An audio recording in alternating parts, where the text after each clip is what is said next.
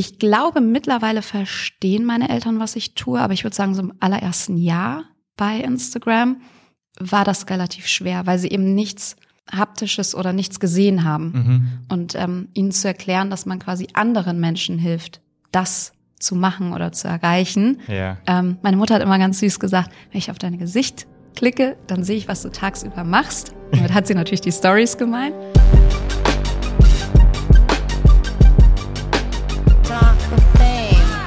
An epidemic in our society that everybody thinks that if they become famous somehow, either on Vine or Twitter, if they become famous, they're finally going to be happy. It does feel strange on a daily basis. At the end of the day, anyone that doesn't want to continue doing what they're doing and realizes that there's a bit of a sacrifice to being able to fulfill your dreams should go do something else. That's my attitude. That's my attitude. Anything outside my house or my apartment uh, doesn't ever really feel normal. It's just a fact that people are watching me, and that's the life that I chose. That I chose. That I chose.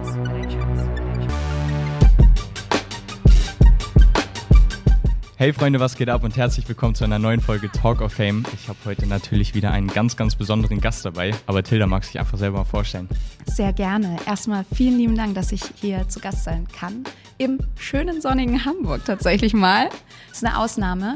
Ähm, ja, also ich bin Tilda und ich arbeite bei Meta. Dazu gehört auch Instagram und dort arbeite ich als Strategic Partner Managerin.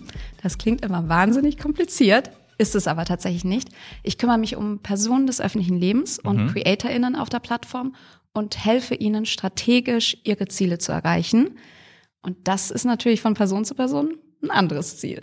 Wie, wie, wie bist du dazu gekommen?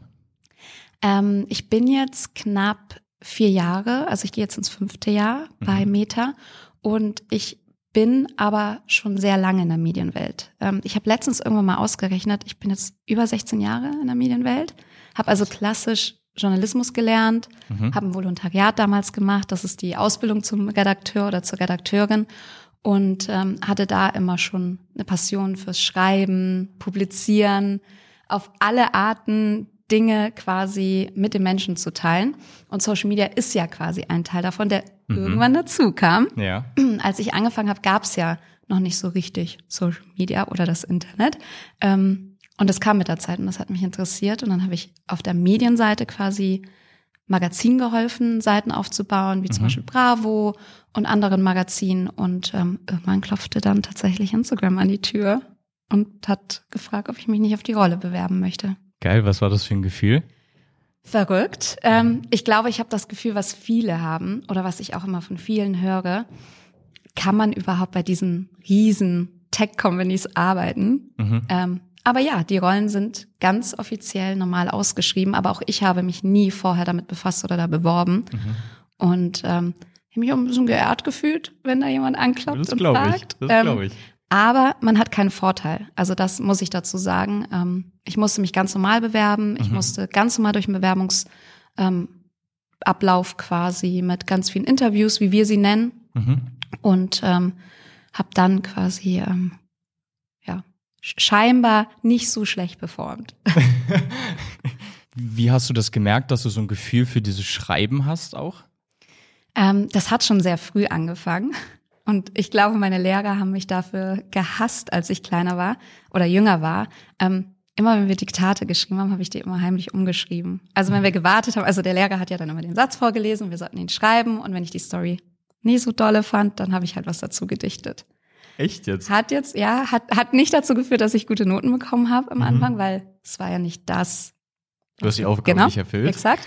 ähm, aber das hat mich total fasziniert und ich habe ähm, immer schon angefangen, Dinge umzuschreiben, selber zu schreiben. Es gibt tausend Bücher zu Hause oder Notizbücher, in denen ich einfach irgendwelche Geschichten geschrieben habe. Für meine Eltern, für Freunde, für Familie und alles. Und ähm, als ich dann gemerkt habe, okay, es gibt den Beruf Redakteur, habe ich quasi alles in die Wege gesetzt, um da in die Ausbildung zu kommen. Krass, aber also auch geil, dass du am Ende so diesen Wunsch hattest und auch so früh gemerkt hast, dass du da Bock drauf hast. Also es ist ja super wichtig. Also heutzutage ist es ja so schwierig, weil es inzwischen so viele Berufe gibt und auch unterschiedliche Berufe. Aber cool, dass du das so verfolgt hast. Total. Ich glaube, auch jeder kann das. Ähm, was man dazu sagen muss, normalerweise braucht man ja auch für ein ähm, für Journalismus oder Redakteursberufe ja auch Studium und Co. Mhm. Ich habe gar nicht studiert. Ähm, Ach, und es hieß ja früher auch immer, oh Mensch, das geht ja gar nicht und das kann ja. man nicht. Und ähm, ich versuche mal ganz, ganz vielen Leuten da draußen zu sagen, wenn du was möchtest, dann kannst du auch über einen anderen Weg es schaffen, wenn du es möchtest und wenn du es wirklich, wirklich willst und ähm, andere Wege gehen möchtest. Ich habe dann einfach ganz, ganz viele Praktika gemacht. Ich habe beim Radio angefangen, bei Tageszeitungen und habe da auch mal ein Jahr für, ich glaube, 125 Euro gearbeitet. Echt? Und meine Mutter hat mir damals auch gesagt, 100 Euro kostet das Zugticket zur Praktikumstelle das zahlst du jetzt selber, ist ja dein erstes Geld, was du verdienst. Boah. Und dann hatte ich 25 Euro über. Aber ich wollte es. Mhm. Und ähm, ich glaube, jeder kann das erreichen, was er möchte. Er muss halt eben nur dranbleiben. Oder sie. Ja, auf jeden Fall. Also ich hatte es ja auch schon bei Mario in der Folge. Es das heißt ja nicht ohne Grund, der Glaube kann Berge mhm. setzen. Ähm, aber krass, wie, wie erklärst du es deinen Eltern, was dein Job ist? Das ist eine sehr gute Frage. Also im Journalismus war es einfacher. Da haben mhm. sie ja mhm. gesehen, okay, sie schreibt, da steht der Name dabei. Sie hat einen Artikel verfasst oder führt ein Interview. Ähm, auch schon online war ein bisschen schwieriger, weil ähm, gerade in Online-Medien gibt es kaum mehr Namen zum Beispiel von den Redakteuren bei Artikeln. Mhm. Oder wenn du Social-Media-Postings macht, ist ja auch kein Name dabei, welcher Redakteur irgendwie ja. den Post gemacht hat. Ähm, ich glaube, mittlerweile verstehen meine Eltern, was ich tue, aber ich würde sagen, so im allerersten Jahr bei Instagram, war das relativ schwer, weil sie eben nichts haptisches oder nichts gesehen haben. Mhm. Und ähm, ihnen zu erklären, dass man quasi anderen Menschen hilft, das zu machen oder zu erreichen. Ja. Ähm, meine Mutter hat immer ganz süß gesagt, wenn ich auf dein Gesicht klicke, dann sehe ich, was du tagsüber machst. Damit hat sie natürlich die Stories gemeint. Ähm, mittlerweile aber tatsächlich ähm, schickt sie mir auch ganz viele Dinge. Mhm. Ähm, und ich merke, okay, sie versteht die Plattform, nutzt die Plattform selbst mit Freunden und versteht das jetzt, dass ich eben Personen helfe, dort das zu machen, was ich früher gemacht habe. Mhm. Aber hast du dich dann auch mit deiner Mutter da hingesetzt und hast ihr wie so einen Crashkurs von Instagram gegeben? Tatsächlich ja. ähm, wir sind einmal in die App gegangen und haben alles quasi mal angeklickt. Ähm, meine Mutter ist natürlich auch noch die Generation, die etwas vorsichtiger Dinge anklickt, weil mhm. sie eben nicht weiß, was ist dann wirklich öffentlich, was sehen nur Leute, ähm, die ich quasi, denen ich Zugang dazu gebe. Mhm. Ähm, und äh, das habe ich ja einmal erklärt. Wobei das für alle wichtig ist, sich damit auseinanderzusetzen. Gerade wenn man ein ja. öffentliches Profil hat, ne? was möchte man wirklich zeigen? Also mhm. da die Einstellung vorzunehmen. Aber ja, das äh, habe ich ja einmal gezeigt. Gibt es für dich einen Lieblingscontent? Also wenn du für so viele Creator natürlich auch zuständig bist und ihnen hilfst, gibt es da so eine so ein Content, wo du sagst, okay, der begeistert mich richtig? Hm.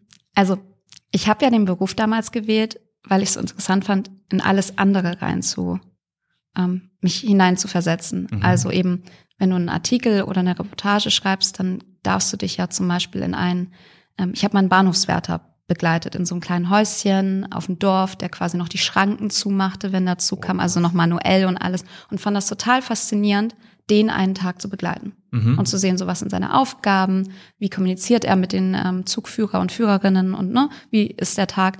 Und deswegen habe ich gar nicht, also ich kann mich für sehr, sehr viel begeistern. Mhm. Und ähm, deswegen habe ich gar nicht so ein Thema.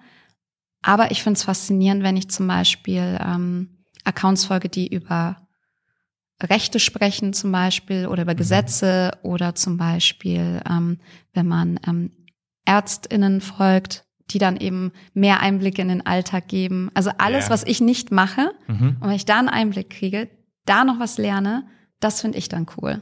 Also am Ende informativer Content. Mhm. Okay. Ja? Was ist denn deins? Boah, mh, mm, ich habe tatsächlich unterschiedliche Leidenschaften, mhm. würde ich sagen, auf Instagram. Also ich liebe tatsächlich Auto-Content, mhm. also wenn Formel 1 oder äh, auch Red Bull was postet, dann bin ich da Kann sofort am, am, Start. Das finde ich super interessant. Ähm, aber ich finde tatsächlich auch so Content, wie, wie den Herr Anwalt macht, mhm. finde ich super. Finde ich auch mega. Also finde ich ja. super wichtig, dass er den macht.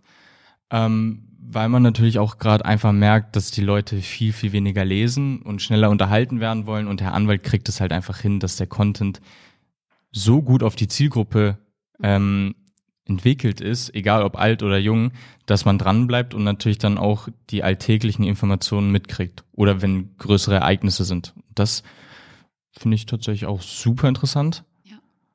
Ähm, und eigentlich alles, was so ein bisschen mit Reisen zu tun hat. Ich meine, man hat ja durch Instagram die Möglichkeit, an Orte zu sein, wo man eigentlich vielleicht so hätte nicht sein können. Und das finde ich ganz, finde ich ganz geil. Und auch neue entdecken, ne? die man ja, vielleicht absolut. nicht auf dem Schirm hatte. Voll, absolut.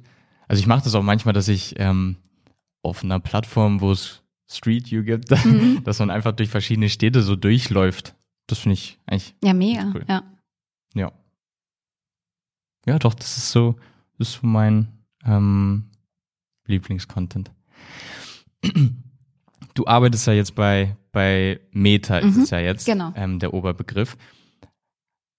Wie viel Zeit verbringst du selber auf der Plattform Instagram? Oh Gott, ja. Ähm, man muss dazu sagen, es ist ja mein Beruf. Also da sollte man sich wahrscheinlich kein Beispiel daran nehmen. Mhm. Ähm, aber ich würde schon, ja, also sechs Stunden bestimmt mhm. pro Tag. Alleine, weil ich eben gucke, was trendet, ähm, wie entwickeln sich PartnerInnen, mit denen ich zusammenarbeite, mhm. ähm, wo kann ich helfen oder ähm, was sind Dinge, die jetzt aktuell quasi auf der Plattform passieren. Ich teste natürlich auch ganz viel. Mhm. Das heißt, ähm, Produkte, die wir zum Beispiel gerade neu gelauncht haben oder Produkte, die wir bald launchen. Das heißt, es passiert sehr, sehr viel am Telefon. Ähm, ich habe auch tatsächlich ähm, zwei Devices, weil ich einmal auf Android und einmal auf ähm, iOS teste. Mhm. Und ähm, dementsprechend kommt die Zeit dann so zusammen. Aber wie gesagt, kein Vorbild. Und äh, lieber, lieber die Zeit einstellen in der App, wann man raus möchte. Aber sind die sechs Stunden pro Handy oder insgesamt? Ich hoffe insgesamt. Hast du bei, bei, bei deinem Account, also wir haben es jetzt genannt, Superpower, mhm. um das ein bisschen zu umschreiben. Also hast du Features, die andere vielleicht so gar nicht haben? Also du hast ja gerade gesagt, mhm. du musst natürlich Sachen testen. Aber gibt es da irgendwas, wo du die, also ja, ja. Die kurze Antwort ist ja.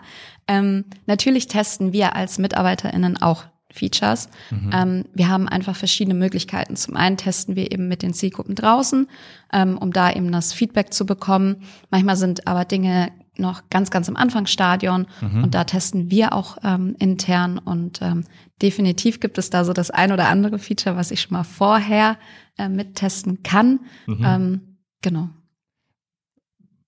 Äh, also ich weiß, dass du nicht drüber reden darfst. Du willst wissen, welche, ne? Ja, deswegen würde ich die Frage so formulieren, welches war das coolste Feature, was jetzt raus ist, was du damals hattest, bevor es keiner hatte? Oh, das ist eine sehr gute Frage. Ähm, ja, definitiv Reels, mhm. würde ich sagen. Also Reels ist das, ähm, was wir natürlich vorher schon mal intern ähm, rauf und runter getestet haben. Ähm, aber auch solche Sachen wie zum Beispiel das ähm, Verbergen der Likes. Mhm. Ähm, da bin ich ein ganz großer Freund davon, denn ähm, wir haben es ja gerade bei uns beiden rausgehört, welcher mhm. Content uns interessiert. Und dann ist es ja Wurst, wie viel Likes der Content hat. Voll. Weil wenn er mir Mehrwert bietet, dann ist er für mich genau richtig. Mhm. Und dann sollte es für mich und den Accountinhaber oder die Inhaberin ja egal sein, hat er jetzt 20 Likes mehr oder weniger. Ja. Und ähm, das habe ich äh, tatsächlich auch immer sehr gerne benutzt, ähm, gerade in der Phase, wo man eben damit die ersten Berührungspunkte gemacht hat. Mhm. Aber man sieht ja die, die Likes selber äh, ja noch. Also Genau, du kannst, genau, du kannst es einstellen. Also mhm. du kannst es ähm, so einstellen, dass du es auch nicht siehst, außer du klickst eben zweimal. Ähm, dann würdest du sie ah. sehen. Aber genau, du kannst es quasi ähm, so einstellen, dass sowohl die Community als auch du, um dir selber auch den Druck wegzunehmen. Hey, genau darauf wollte ich nämlich gerade hinaus, weil man natürlich verbergt man vor den vor, vor, vor den anderen mhm. vielleicht mhm. die die Likes, aber du selber setzt dich ja super unter Druck, wenn jetzt irgendwie mal ein Posting nicht die Reichweite hat, die es normal hat. Also es ist ja, also man kennt es ja auch selber, dass man dann ähm, klingt doof, aber das kann tatsächlich schon die Laune beeinflussen. Also klingt nicht doof, ist eigentlich mhm. schlimm, dass es so ist. Ähm, total.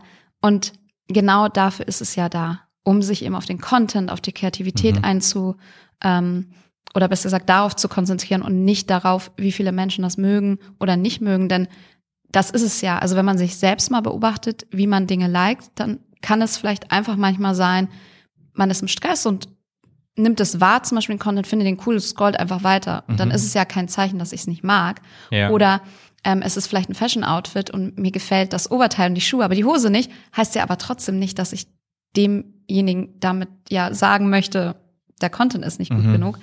Ähm, dementsprechend ähm, finde ich das ein ganz gutes Feature. Und es gibt's jetzt auch neu bei Reels. Oh, geil. Also bei Reels gab's das ja bislang nicht. Und seit ähm, wenigen Tagen gibt's das auch bei Reels, dass man das eben verbergen kann. Mhm.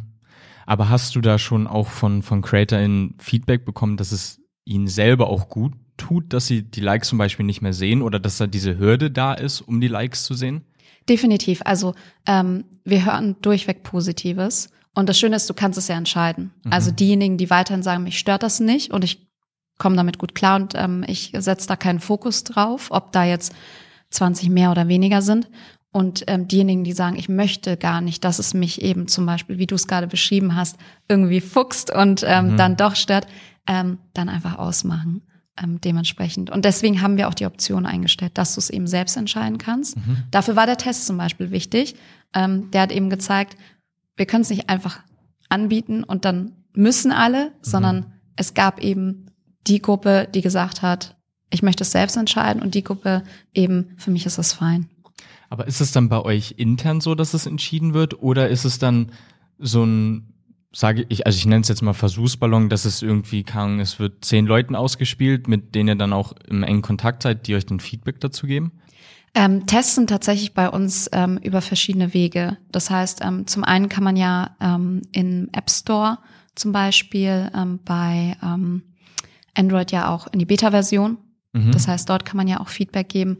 Dann ähm, testen wir immer global mit diversen Gruppen und das auch relativ lange. Also zum Beispiel der ähm, Test mit dem Verbergen der Likes ging sehr, sehr lange. Okay. Das ging über ein Jahr. Boah. Einfach weil wir wirklich sicher sein wollten, wie ist es ähm, in verschiedenen Ländern, in verschiedenen Altersgruppen, in verschiedenen Verticals, weil je nach Thema ist es ja auch nochmal an, anders. Ne? Also Klar. ein Herr Anwalt vielleicht ähm, konsumiert und macht den Content anders als vielleicht jemand, der Fashion oder Koch ähm, Ja. Videos und Content produziert. Dementsprechend war uns das wichtig, dass wir wirklich alle einmal abgreifen und dann das Feedback einsammeln.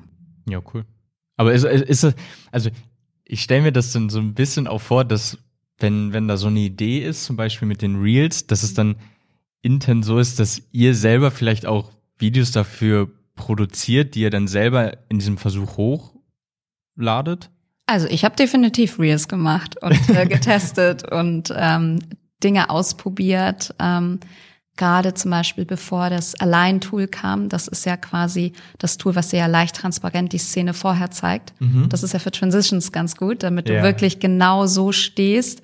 Ähm, da habe ich sehr viel ähm, rumgetestet zu Hause mit. Geil. Also es macht ja am Ende dann auch nochmal kreativ. Ich meine, in der Total. in der Position, wenn du sagst, dass du ähm, ähm, für, für die CreatorInnen immer so ein, eine Stütze, würde ich es vielleicht auch nennen, bist, die dann noch so Ideen reinwirft, macht es ja auch Sinn, die Dinge so gut selber zu nutzen.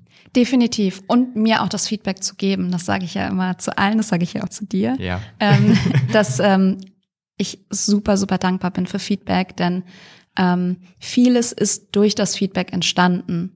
Ne? Also viele Features sind eben gekommen, weil zum Beispiel die zwei Postfächer, weil eben das Feedback kam, ich komme mit einem Postfach nicht klar, ich möchte vielleicht trennen, privat, Freunde, Familie Ja. und Kundenanfragen oder Communities, Fans. Und ähm, deshalb ist es ganz, ganz wichtig, Feedback zu geben. Mhm.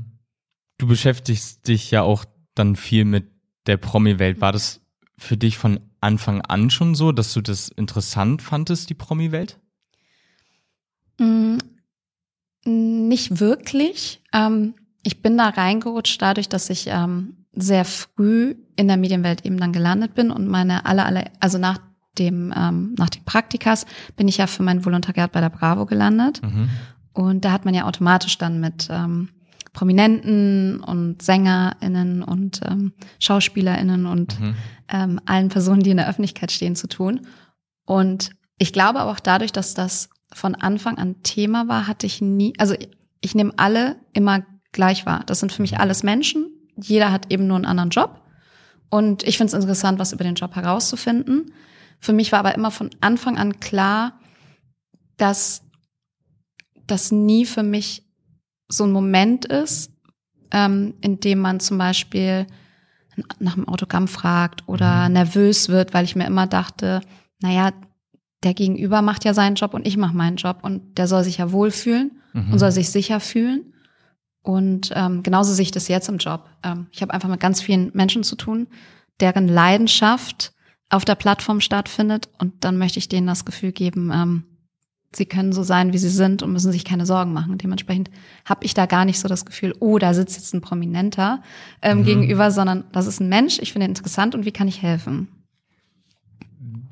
Wer war, also wer war so der krasseste Promi, den du irgendwie mal vor dir hattest? ähm, das ist schwer zu sagen, ähm, weil, also wie definiert man krass? Ist krass quasi der Bekanntheitsgrad ist krass, weil die Person vielleicht anders war, als man erwartet. Ähm, ich, ich beschränken wir ja. einfach mal auf den Fame. Okay. Ähm, dann würde ich tatsächlich, glaube ich, sagen, ähm, so Richtung ähm, Michael Jackson oder Justin Bieber.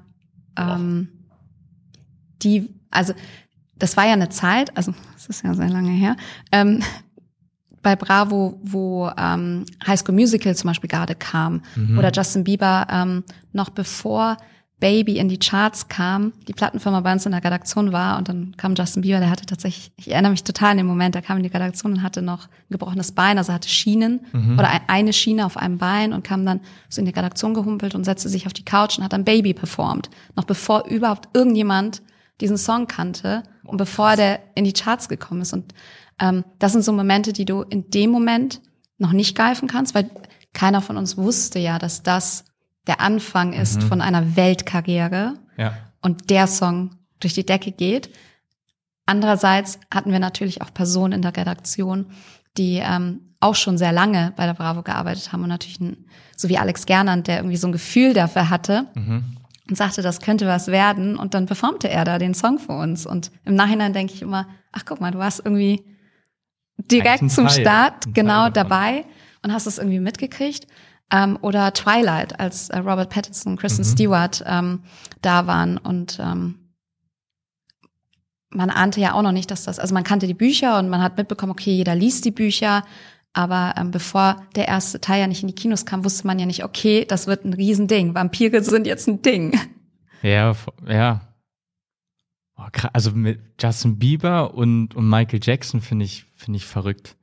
Waren die dann auch so drauf, wie man sie jetzt so gesehen hat? Also klar, am Ende sind es natürlich absolute mhm. Vollprofis ähm, gewesen und sind es immer noch.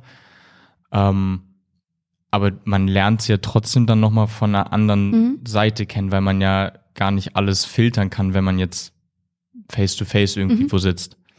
Tatsächlich total nett. Und Justin war ja auch super jung damals noch, ne? Ja. Also das war, ähm, ich glaube wahrscheinlich eher, dass es für ihn schwierig war. Er kommt nach Deutschland und dann sitzen da, ich weiß nicht, 50 Leute aus einer Redaktion und er kommt rein und alle stehen. Also ich glaube eher, dass es ähm, wahrscheinlich für ihn auch so ein Moment war, okay, was sind das alles so Leute? Mhm. Ähm, nein, aber super nett. Ich habe tatsächlich keine schlechten Erfahrungen mit irgendjemandem gemacht. Mhm. Ähm, ich versuche aber auch immer allen gegenüber selbst nett zu sein, weil ich immer denke, wie man in den Wald reinschreit und ja. ähm, ich möchte eine faire Basis mit jedem, jedem haben und ähm, und ja, wenn man andere Ziele verfolgt oder eben andere Gedanken hat, dann ähm, soll man die lieber sagen und dann mhm. wissen beide Parteien, worauf man sich einlassen kann und wie man vielleicht eine Story zusammen macht oder ja. mit was man sich wohlfühlt. Und ähm, deswegen, also ich habe tatsächlich nichts, nichts ähm, Schlechtes erfahren. Aber meinst du, dass er damals schon wusste, dass es so ein Erfolg wird?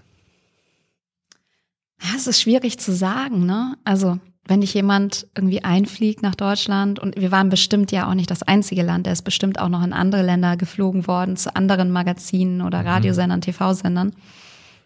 Vielleicht hat er es geahnt, ähm, das im ersten Moment. Und wer weiß, was auch die ähm, Producer und alle, die mit daran gearbeitet haben, ihm auch gesagt haben, so Mensch, wir haben da ein Bauchgefühl oder du arbeitest jetzt mit dem und dem zusammen und das könnte was werden. Ähm, vielleicht. Aber ich habe ihn damals als ganz, also ganz netten Jungen von nebenan quasi wahrgenommen. Und ich war ja Mhm. damals ja auch äh, 17, 16, 17. Oh, krass. Ja, ja, 17. Ähm, und dementsprechend war das für mich so, okay, das ist halt auch ein jung, junger Typ, der halt Mhm. gerade, also krass gut singen kann. Ja. Ähm, und äh, ja, mal gucken. Und dann ging es relativ schnell. Aber hattest du da schon so einen Fangirl-Moment, würde ich es nennen? Nee, weil man ihn ja noch nicht kannte. Und Mhm. ich kenne tatsächlich diese Momente nicht. Wahrscheinlich, weil ich einfach zu jung schon eingestiegen bin. Mhm.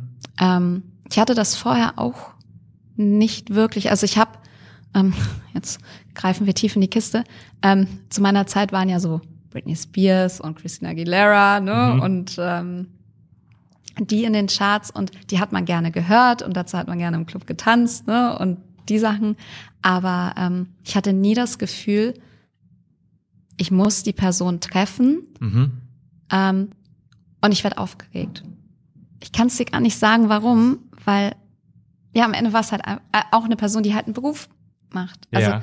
ähm, und die Wertschätzung habe ich und den Respekt davor. Mhm. Ähm, ich könnte, glaube ich, nie, ich, ich kann ja auch nicht singen, aber ich könnte, glaube ich, nie in wenn ich jetzt so an die EMAs oder so denke und ähm, da denke, ähm, ich habe Leonie Hanna auf der Bühne gesehen und dachte so, okay, krass, die steht vor richtig vielen Menschen und muss jetzt ähm, äh, die Ansage machen. Ähm, da habe ich größten Respekt vor. Ja. Ähm, aber ich habe dann nicht so das Gefühl von ähm, Anhimmeln oder Co., sondern eher Respekt. Ich finde es aber tatsächlich super faszinierend, dass, dass du da gar nicht aufgeregt warst. Mhm. Also ich kenne das jetzt von mir zum Beispiel. Mhm. Ich, also klar, das sind normale Menschen, äh, wie, wie du und ich. Mhm. Aber trotzdem finde ich es, wenn man, also wo ich es tatsächlich extrem hatte, war zum Beispiel einen, einen Joko und ein Klaas. Mhm. Und ich sag mir immer, hey, das sind normale Menschen, wie du und ich. Bleib einfach cool dabei. Aber trotzdem merke ich, dass mein Puls hochgeht. War das bei dir dann auch so, als du vor so Bekanntheiten standest? Ähm, ich war eher aufgeregt, dass ich dem quasi, was wir vorhaben, zum Beispiel im Interview, und du weißt, vielleicht wird es eine Coverstory oder eine Doppelseite damals, äh, dass du dem nicht gerecht wirst. Also diese Nervosität hatte ich, Mhm. dass eventuell ähm, du vielleicht jemanden triffst, der auf alle Fragen Nein sagt Oh, und du dann keine Story hast oder ähm, vielleicht gar nichts beantworten eben möchte zu dem und dem Thema. Mhm. Ähm, die Aufregung hatte ich. Ich hatte sie aber nicht, weil quasi die Person in der Öffentlichkeit steht, weil das für mich, wie gesagt, von Anfang an haben mich alle Jobs interessiert und es war für mich wirklich Wurst, ob das jetzt ein, ich sage mal ganz oft Wurst, ich komme aus Franken, sagt man das gerne, ähm, ob das jetzt jemand ist, der im Krankenhaus arbeitet, ob das jemand ist, der ähm, äh, Friseur oder Friseurin ist, ähm, weil für mich ist alles super faszinierend. Ähm, Gerade ähm, jeder Beruf hat ja sein Handwerk, was man ja erlernen muss. Und das finde ich super faszinierend. Ähm, aber ich war nervös, dem nicht gerecht werden zu können. Angst zu haben, eben, ja, vielleicht zu versagen, weil Ja. du eben, ähm, du kommst ja zurück und ähm, wir saßen damals immer alle in der Redaktionskonferenz und dann hat damals unser Chefredakteur natürlich abgefragt, so Mensch, wie lief das Interview, ähm, welche Story haben wir hier, welche Headline haben wir? Und dann wollte man natürlich ähm, ja etwas Spannendes mitbringen, ähm, nicht nur für ihn, aber auch für die Leserschaft. Ähm, wir haben damals sehr, sehr viele Leserbriefe bekommen, also es war eine andere Art von Community Management. Ja. Aber ähm, da kamen einfach pro Woche so viele Briefe an mit Feedback oder mit Rückfragen und das das hattest du dann in der Hand. Das ist ja quasi wie jetzt Kommentare und äh, dem wollte ich gerecht werden, dass man sich nicht denkt, ja gut, den Artikel hätte ich mir jetzt auch sparen können. Also schon gewissermaßen einen Performance-Druck am Ende. Ja, doch. Krass. Nur anders als heutzutage so ein bisschen. Halt alles noch analog. T total. Und ich glaube, den hat jeder im Job. Ich glaube, jeder in der Ausbildung, ähm, jemand, der vielleicht ein Haus baut, dass das wirklich dann am Ende alles sauber ist und Klar, steht und nichts klar. irgendwie kaputt geht. Oder wenn man, ähm, mein Vater hat ähm, sich weiterbilden lassen zum ähm, Notarztsanitäter Mhm. und ähm, der hat auch gesagt, Mensch, jetzt ähm, gebe ich, also mal Blut abnehmen oder andere Ja. Sachen, ne? Und ich, ich glaube, jeder hat da so ein bisschen eine Hemmschwelle vor. Hoffentlich mache ich das gut. Was aber Klar. vielleicht auch gut ist und gesund, weil man dann eventuell eben das Beste aus sich rausholt Ja, und voll. nochmal überdenkt. Voll. Ähm, ich glaube, so eine gesunde Nervosität ist immer gut, weil Mhm. es zeigt, dass es dir was bedeutet Ja. und dass du es ernst meinst. Mhm. Ähm, aber die Nervosität vor der Person an sich, die habe ich jetzt nicht so gehabt. Krass. Gab es mal eine Person, ähm, wo du gemerkt hast, dass der Fame ihr nicht gut tut? Das ist eine gute Frage. Ähm, ich glaube, und das ist mit allen Jobs, dass man wirklich immer ehrlich mit sich selbst sein muss. Ähm, warum mache ich den Job? Warum möchte ich den machen? Was sind ähm, Dinge, die mir Spaß bereiten? Und was sind Dinge, die vielleicht, also es gibt nicht immer nur Lorbeeren bei jedem Mhm. Beruf. Also es gibt immer Dinge in jedem Beruf, auch in meinem, ähm, die einfach gemacht werden müssen. Und die Frage ist dann einfach, komme ich damit klar? Mhm. Ist das etwas, was ich akzeptieren kann? Oder überwiegt quasi das Gefühl von, nee, es ist eigentlich mehr quasi ein ungutes Gefühl als das, was ich gerne mache, also Ja. prozentual. Ähm, und gerade wenn man in der Öffentlichkeit steht, ist das, glaube ich, etwas, mit dem man sich immer auseinandersetzen sollte. Mhm. Und bei mir, also in meinen Augen fängt es schon an, wenn man den Account einfach öffentlich stellt. Ja, Dann kann jeder deinen Account auf, au- aufrufen. Ähm, dann ist er nicht privat. Und ähm, dann solltest du wirklich mit dir selber ins Gericht gehen und sagen, okay, ähm, was kann das für Konsequenzen haben? Alles, was ich sage, kann eben zum Beispiel geteilt werden, können andere Mhm. kommentieren. Und ähm, da sollte man sich auseinandersetzen. Und wenn man dann merkt, das ist, also das möchte ich nicht, dann Mhm. sollte man Sicherheitseinstellungen vornehmen, privat gehen. Und das sage ich durchaus Menschen, Mhm. wenn ich merke, ähm, dass sie die Gedankengänge noch nicht gegangen sind. Und dafür gibt es auch die Sicherheitseinstellung, Ja. ne? dass man das wirklich selbst in der Hand hat. Aber einmal drüber nachzudenken und die Einstellung durchzugehen, das muss schon jeder einmal selbst mit sich Ja. Klären. Aber ist man, sobald man sein Profil öffentlich macht, ist man dann eine Person des öffentlichen Lebens? Grundsätzlich ist es so, dass du dann ja alles jedem zugänglich machst. Mhm. Das bedeutet vielleicht nicht, dass du direkt prominent bist, Mhm. aber ähm, du erlaubst quasi jeder Person da draußen, jeder Firma, das einzusehen. Mhm. Und das musst du für dich eben quasi klären. Ist das ähm, das, was ich jetzt poste, möchte ich, dass das jeder sieht oder schränke ich das zum Beispiel ein und teile es nur engen Freunden? Mhm. Und ähm, das, was ich allen zeige, ist vielleicht mein Hobby. Mhm. Meine Kochkunst oder mein Reisevlog. Aber zum Beispiel ähm, die private Familienfeier zeige ich nur Freunden und stelle eben ein in der App. Mhm. Das möchte ich äh, nur meinen Freunden zeigen. Ähm, nicht unbedingt prominent, aber es kann natürlich viral gehen, sobald es öffentlich ist. Klar, natürlich. Und Viralität kann zu Prominenz führen. Welche Einstellung gibst du jedem CreatorIn mit? Mhm. Definitiv an aller, allererster Stelle ähm, zweifache Authentifizierung. Ich weiß, es hört sich immer so banal an, Mhm. aber ganz, ganz viele machen es nicht oder achten nicht darauf, wenn sie ein neues Handy haben, eine neue Telefonnummer, dass man das dann auch updatet, weil dann geht der Code natürlich ins Nirgendwo. Ähm, denk immer dran, gerade du teilst dort Dinge, die dir wichtig sind, dann Mhm. ist das quasi wie deine Bankkarte, wie dein Ausweis. Achte drauf, mit wem du es teilst und dass du die Zugangsdaten hast. Also nie irgendwo einfach so die Passwörter geben. Das ist etwas. Ähm, die zweite Sache ist tatsächlich, bitte nicht auf Links klicken. Mhm. Ich weiß, dass ähm, es manchmal verführerisch klingt, ähm, wenn die Mail gewisse Versprechungen enthält. Ja. Aber tatsächlich, egal welche Mail von ähm, Meta, Instagram, Facebook kommt, ähm, Instagram-Mails sind zum Beispiel in der App hinterlegt. Das heißt, wenn du unter Einstellungen, Sicherheit, Mails von Instagram guckst, Mhm. sind dort die Mails hinterlegt, ist dort die Mail nicht zu finden. Und du hast aber im Mailpostfach eine, ist sie nicht von uns. Also da wirklich ähm, Okay. einmal gegenchecken, auch die Absender-E-Mail-Adresse einmal angucken. Ja. Ähm, wir schreiben nicht von der Gmail-Adresse oder web.de oder was es da alles gibt. Ähm, die Zeit hast du. Also ich erlebe oft, dass ganz schnell reagiert wird, weil eben ein Druck entsteht. Klar. Du hast die Zeit. Ähm, einmal durchatmen und einmal alles selber gegenchecken. Aber das sind so Sachen, bevor du dich entschließt, ähm, einen Account zu führen, setz dich mit den Sicherheitseinstellungen auseinander. Ja, um, um auf die Mails zu, zurückzukommen. Ich habe tatsächlich ähm, bei mir den Trick angewendet, weil man ja super viele E-Mails kriegt, irgendwie Blue Badge, Verifizierung, was weiß ich. Gibt's nicht.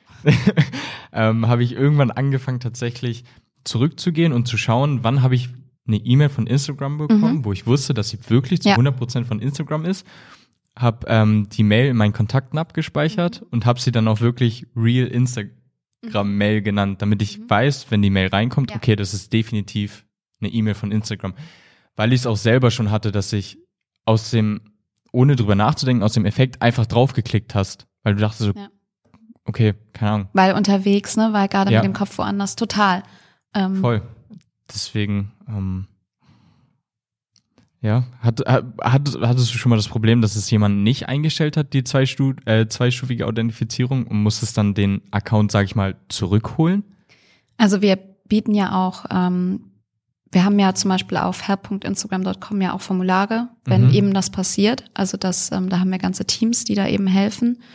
Ähm, aber es ist natürlich nicht immer möglich, Ja. ne? Gerade deswegen ist es ganz, ganz wichtig zu wissen, was sind meine Zugangsdaten, ähm, was ist mein Passwort, was habe ich Mhm. hinterlegt und das auch nicht zu teilen. Mhm. Gerade wenn ähm, Hacker danach fragen. Ja. Das tun sie ja quasi mit so einer E-Mail. Ja, stimmt. Es gab Also man gibt ja einfach selber quasi die Daten. Also gehackt bedeutet ja wirklich, man hat etwas getan. Also das funktioniert nicht ohne Zutun. mhm. Ne? Am Ende ist es eine Straftat. Also ich glaube auch selbst, wenn du, wobei, ist es eine Straftat, wenn du dein Passwort an die Person schickst? Das ist halt eben das, was ich gerade meinte. Ne? Du hast halt quasi, es ist nicht ohne Zutun passiert. Dementsprechend Okay, ähm, ja. Bleib am Hebel, egal um was es geht, sei es um Hacking, sei es um Mhm. was wird wie geteilt, wer darf bei mir kommentieren. Es gibt wirklich so, so viele Möglichkeiten, aber du musst quasi dich damit einmal auseinandersetzen, um selbst Ja. am Hebel zu bleiben. Und dann passiert auch nichts. Mhm. Wann würdest du sagen, ist eine Person Fame deiner Meinung nach? Das ist total schwer zu sagen, denn ähm, das ist ja A, einmal Ansichtssache und B, definiert das ja wirklich ähm, jede Branche oder jeder für sich anders. Mhm. Ähm, für manche sind das ja Personen, die ähm, eben im TV zu sehen sind oder eine große Reichweite haben. Wir haben aber auch ganz viele, die ähm, in ähm, Communities unterwegs sind und da ganz, ganz viel Aufklärungsarbeit machen. Ähm, ich glaube, ich maße mir nicht an zu sagen, ähm, wann eine Person wirklich quasi berühmt ist, denn ähm, es gibt ganz, ganz viele, die so viel Gutes tun in ihren Netzwerken. Dementsprechend ist das, glaube ich, schwer zu sagen und definiert jeder für sich anders. Mhm. Ja, gut, ja. Das, Hm. das war eine sehr gute Aussage. Das war sehr, sehr gut. ähm, hast du es mal erlebt, dass jemand ähm, von den CreatorInnen irgendwie mal eine wirklich krasse Nachricht bekommen hat, wo du dann auch die Nachricht zugeschickt bekommen hast, irgendwie per Screenshot oder so? Ähm, DMs sind ja eine private Mhm. ähm, Kommunikation. Ähm, ich weiß, dass einige denken, dass wir auch DMs mitlesen als Mhm. Plattform. Das tun wir nicht. Ähm, dürfen wir auch nicht. Mhm. Ähm, das ist wirklich eine Konversation zwischen dir und der anderen Person oder dem Unternehmen oder mit wem auch immer du ähm, schreibst. Ähm, dementsprechend sehen weder ich noch äh, die Plattform DMs. Ähm, was ich aber immer dazu sagen kann, ist tatsächlich, wenn ich etwas bekomme, was ähm, eine Straftat ist oder beleidigend ist oder eben ich nicht sehen möchte, ist es Mhm. genau aus diesem Grund, weil wir es eben nicht sehen, ganz, ganz wichtig, dass du die DM meldest. Also nicht Mhm. das Profil, sondern in dem Falle wirklich die DM, weil erst wenn du sie meldest, können wir sie prüfen, Ah, okay. weil wir eben nicht da einfach mitlesen. Also ihr braucht, also im Prinzip ist das Melden dann die Bestätigung, dass ihr Genau, die Genehmigung und eben den Hinweis, hey, da ist etwas, ähm, das müsst ihr Mhm. euch mal angucken und ähm, verstößt eventuell gegen die Gemeinschaftsrichtlinien oder eben Gesetze. Ja. Okay. Ähm, wie wird man deiner Meinung nach Fame auf Instagram? Ähm, also, wir haben ja jetzt schon mal gesagt, dass man ähm, Fame ja unterschiedlich definieren kann. Ähm, aber wenn du jetzt das Ziel hast, Communities über die Plattform zu erreichen, mhm. dann ähm, kommt man nicht drum herum, Videocontent zu machen, mhm. also Reels. Ähm, bedeutet nicht, das sage ich jetzt immer gleich direkt dazu, bevor es einen Aufschrei gibt, dass Fotos nicht erlaubt sind oder nicht auch funktionieren. Aber ich vergleiche das immer so ein bisschen mit Angeln, yeah. dass äh, Reels der Köder ist, den wirfst du raus und mit dem kannst du die Communities ansprechen mhm. und ähm, Interesse wecken und äh, dich oder dein Thema präsentieren. Und wenn sie dann auf deinem Profil sind und du Fotos auch so verpackst, dass sie Mehrwert bieten, können sie auch funktionieren. Mhm. Aber der Köder an der Angel werden Reels-Videos sein und bleiben, weil sich einfach die Zielgruppen dahin entwickeln, dass Video-Content einfach als erstes Klar. konsumiert wird. Und ehrlicherweise, also wenn ich die Entwicklung beobachte, seitdem ich in den Medien bin, mhm. war es eben so, dass immer wieder Videos aufkamen. Ähm, immer wieder gab es Jahre, wo es hieß, jetzt ist das Videojahr. Mhm. Jetzt ist es definitiv. Ähm, aber es war immer schon quasi der Weg dahin. Also Menschen konsumieren gerne Videos. Mhm. Ähm, ich auch, weil es einfach Emotion, Mimik, ja. Stimme. Also wir könnten ja jetzt das, was wir jetzt gerade tun, ja auch einfach verschriftlichen. Ja, eigentlich schon. So, aber dann würde man ja gar nicht merken, wie sprichst du? Also wie mhm. gehst du jetzt mit mir um? Wie gehe ich jetzt mit dir um? Ja. Ähm, und könnte gar nicht vielleicht eine Sympathie oder ein Gefühl entwickeln. Das würde dann gar nicht funktionieren. Und das funktioniert über ein Foto auch. Mhm. Schwerer, das geht, keine Frage. Und deswegen ähm, sind Reels tatsächlich der Wachstumsmotor mhm.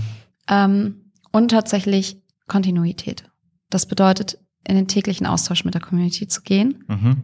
Das vergleiche ich immer mit dem Fernseher. Ähm, was früher so war, ich habe eingeschaltet, weil ich wusste, das oder das läuft, wenn das oder was auch immer man gerne geguckt hat. Mhm. Und dann wäre plötzlich der Bildschirm aber eben einfach schwarz geblieben. Mhm. So. Aber dabei war ich ja ready zu gucken und habe mich ja. gefreut. Und so ähnlich ist es, wenn ich Accounts folge, denen ich gerne folge und dann gucke ich kommt oder gehe drauf und dann kommt da nichts. Ähm, dann kann eben das eine passieren, ich vergesse die Person. Mhm. Und wenn die Person dann irgendwann mal doch zurückkommt, was postet, denke ich mir so, ach ja, da bin ich auch noch gefolgt. Und dann entscheide ich mich. Habe ich es jetzt gebraucht? Habe ich es vermisst? Mhm. Oder bietet es mir doch wieder Mehrwert? Also da hat man ja so eine 50-50 Chance. Ähm, Aber würd, würdest du dann sagen, es macht, also wenn man jetzt ähm, in der Situation ist, dass man nicht kontinuierlich was postet, würdest du sagen, es macht dann Sinn, gar nichts mehr zu posten? Oder macht es Sinn, ähm, die Community immer wieder so ein bisschen abzudaten, am Leben zu erhalten, doof gesagt, dann trotzdem zwar die Follower verlieren, aber dann nicht diesen Punkt haben, dass die Leute wirklich dann da sind, wenn du mal gar nichts gepostet hast und dir dann komplett entfolgen. Die Frage ist, was willst du? Also wenn du keine Lust zu posten hast, dann mhm. würde ich mir überlegen, ob das der richtige Job, also ich nenne jetzt mal Job oder ja. die, die, das richtige Hobby ist. Ähm, denn man sollte nie was tun, was man nicht möchte. Mhm. Also, dass ähm, keiner muss Social Media machen ähm, und das ist auch völlig in Ordnung.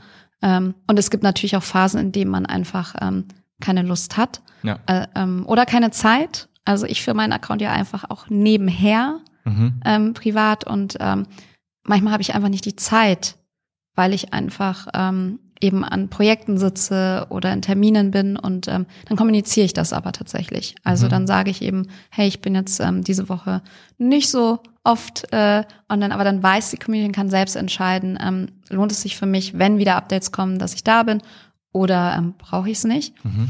Ähm, aber an allererster Stelle steht eben, was bereitet mir Freude, was möchte ich machen, anstatt eben immer dieses ich möchte dem Algorithmus was Gutes tun, weil darum geht's nicht. Also am ja. anderen Ende sind Menschen und die Frage, die du dir stellen solltest, ist eben, ähm, macht es mir Spaß, mit den Menschen in Austausch zu gehen? Was möchte mhm. ich den mhm. Menschen mitgeben?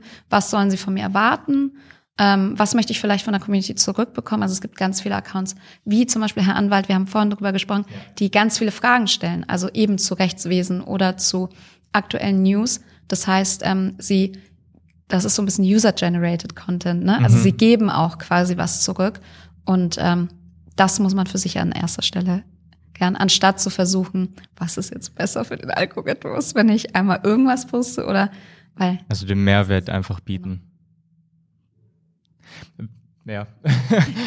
du hast ja gerade gesagt, dass du, dass du deinen Account privat nutzt, ist er wirklich privat oder ist es geschäftlich? Also könnte man sagen, dass du jetzt auch eine Creatorin bist? Ähm, also privat meine ich äh, in dem Sinne, dass ähm, der Account jetzt nicht zum Beispiel ähm, ein, ein Muss ist von der Firma oder mhm. ähm, da quasi ähm, darum gebeten wurde, sondern das ist so ein bisschen daraus entstanden in Corona-Zeiten. Ähm, normalerweise treffe ich ja CreatorInnen ja. und PartnerInnen und ähm, halte Workshops in Live, das heißt also in Real mhm. und ähm, man kann dann eben miteinander reden, interagieren und in Corona hatte ich das ja alles nur digital. Ja. Und so nach einem Jahr merkte ich selber, das ist so schade, ich halte diesen Workshop, mache den Laptop zu und dann ist Stille. Mhm. Das heißt, ich kriege gar nicht mit im Publikum. Gibt es Rückfragen? Ähm, haben es alle verstanden? Ähm, gibt es weiterführende Themen, die vielleicht daraus entstanden sind? Und ähm, als ich dann anfing, das auf Social Media zu teilen, mhm. also um, um, was es in dem Workshop ging und ähm, welche Themen, merkte ich, okay, da kommt eben genau das, also das direkte Feedback, man konnte direkt in den Austausch gehen und ich merkte, okay, ähm, hier kann ich das fortführen quasi und gerade in mhm. Corona-Zeiten eben das, was mir Freude bereitet, eben das Interagieren mit Menschen und ähm, das ist dann daraus entstanden, dass ich da eben Updates gebe, Personen, ähm, die eben das Wissen haben wollen oder aber vielleicht nicht die Möglichkeit haben, einen Workshop zu besuchen oder mhm. ähm, vielleicht gar nicht die Möglichkeiten haben, weil vielleicht ähm, ein kleines SMB, bei dem vielleicht eben ähm, zu wenig Leute noch arbeiten, wo man eben keine Person entbehren kann jetzt für einen Tagesworkshop ja. oder ähm, sich nicht weiterbilden können, weil vielleicht die finanziellen Mittel fehlen, dass ich da wirklich allen Leuten die Möglichkeit gebe, da ähm, Dinge mitzunehmen, die ich quasi in meinem Beruf mache oder erlerne. Mhm. Wurdest du mal auf der Straße erkannt? Ähm, auf der Straße nicht.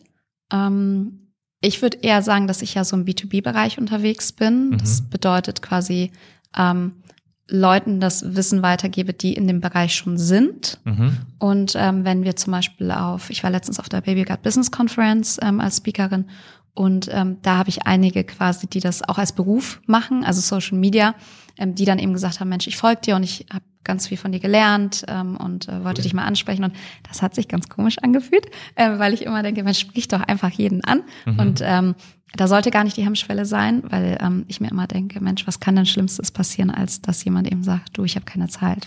Also ja, voll. Ne, dementsprechend. Ähm, aber ich freue mich, wenn ich immer wieder das Feedback bekomme, dass ähm, man Personen weiterhelfen konnte und dass mhm. sie was mitnehmen konnten. Ähm, dann freue ich mich, weil ähm, das mir eine ganz große Freude bereitet und ein bisschen wieder das ist, wo ich angefangen habe. Ich kann schreiben mhm. auf der Plattform, ich kann ähm, Dinge formulieren und da komme ich ja her. Mhm.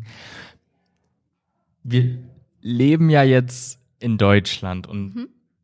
Deutschland ist ja so ein bisschen dafür bekannt, dass wir so ein gewissermaßen eine Neidgesellschaft sind. Ähm, ich finde es super krass, dass du, dass du den Leuten helfen willst, im Prinzip ihren Traum zu verwirklichen, weil es, glaube ich, ja auch, das ist äh, vage gesagt, aber es gibt ja auch viele, die vielleicht auch neidisch darauf wären, dass die Leute im Prinzip die Reichweite hätten. Deswegen, ich finde es super krass, dass du da den Leuten so hilfst und so engagiert bist. Also da gehört ja auch eine Menge dazu, finde ich.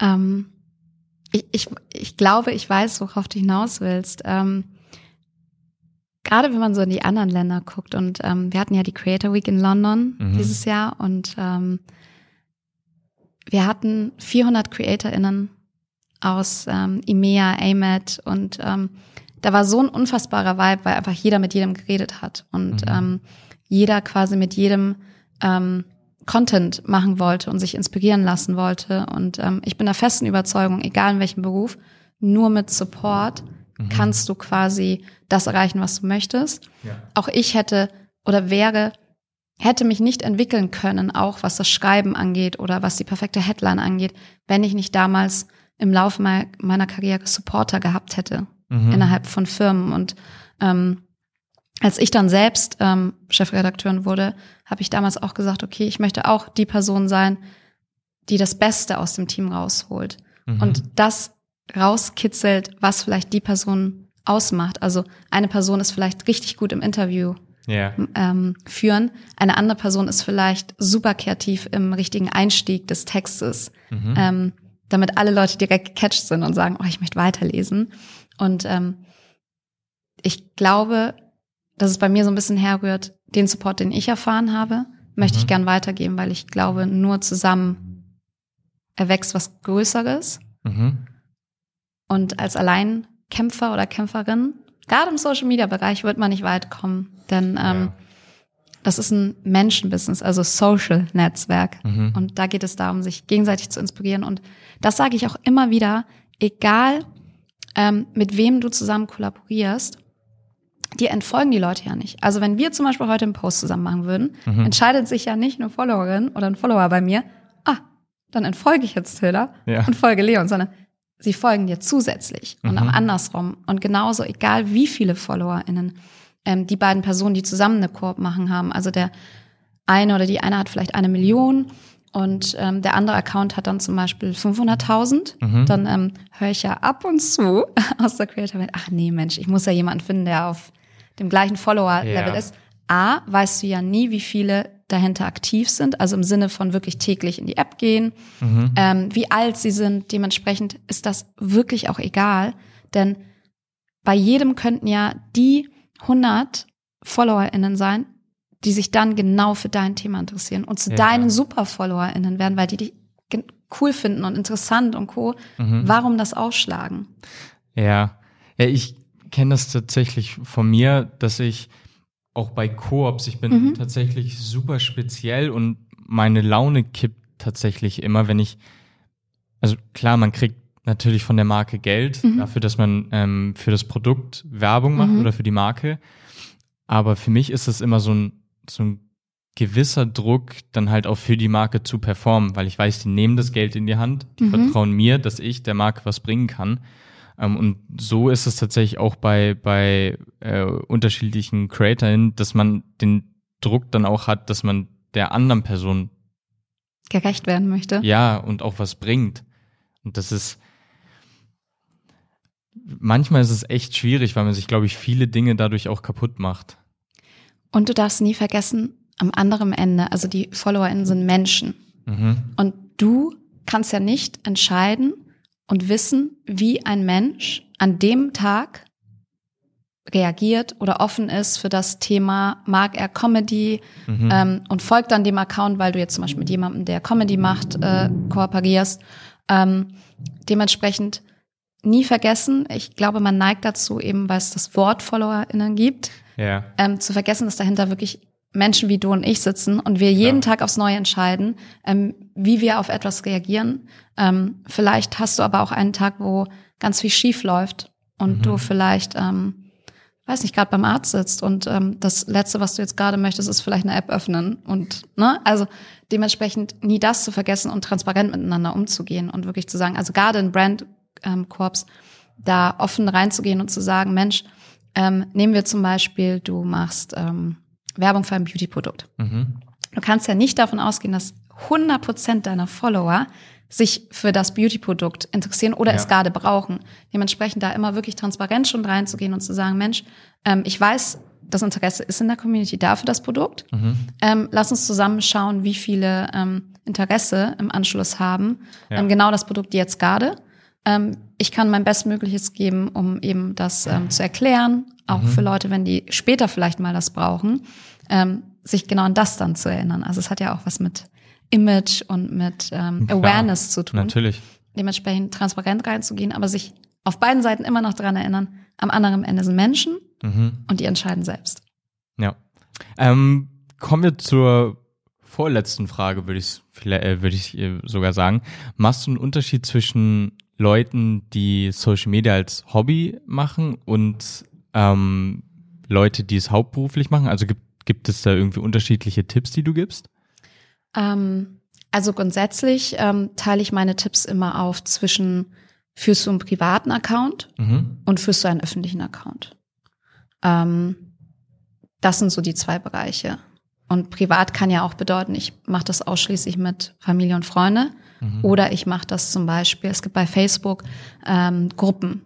Ja. Und das ist ja so ein halb privat, halb öffentlich, weil du dich zum Beispiel entscheidest, ähm, als Mama-Bloggerin zum Beispiel zu sagen, ich möchte Tipps an Mamas oder werdende Mütter geben, mhm. ähm, aber sonst an niemanden. Und dann ist das eben eine Gruppe für alle, die das Thema interessiert. Ähm, aber die ist eben geschlossen. Also da kann jetzt nicht zum Beispiel irgendjemand rein, der gar nichts mit dem Thema zu tun hat und sich vielleicht eigentlich auch gar nicht damit auseinandersetzen möchte, sondern vielleicht mhm. andere Themen loswerden möchte. Ähm, aber da mache ich einen Unterschied. Ähm, auch auf meinem Account zum Beispiel, wenn ich poste, sage ich dann immer, Mensch, das ist etwas, was ähm, du für dich, wenn du den Account privat nutzt, nutzen kannst. Ähm, wenn du aber einen öffentlichen Account hast, dann ähm, gibt es zum Beispiel die und die Features. Deshalb gibt es auch andere Features, zum Beispiel für CreatorInnen oder Unternehmen, mhm. weil die natürlich andere Needs haben, ähm, wie zum Beispiel ähm, zwei Postfächer ja. ähm, oder andere Sachen. Die braucht eine Privatperson nicht. Mhm. Status jetzt.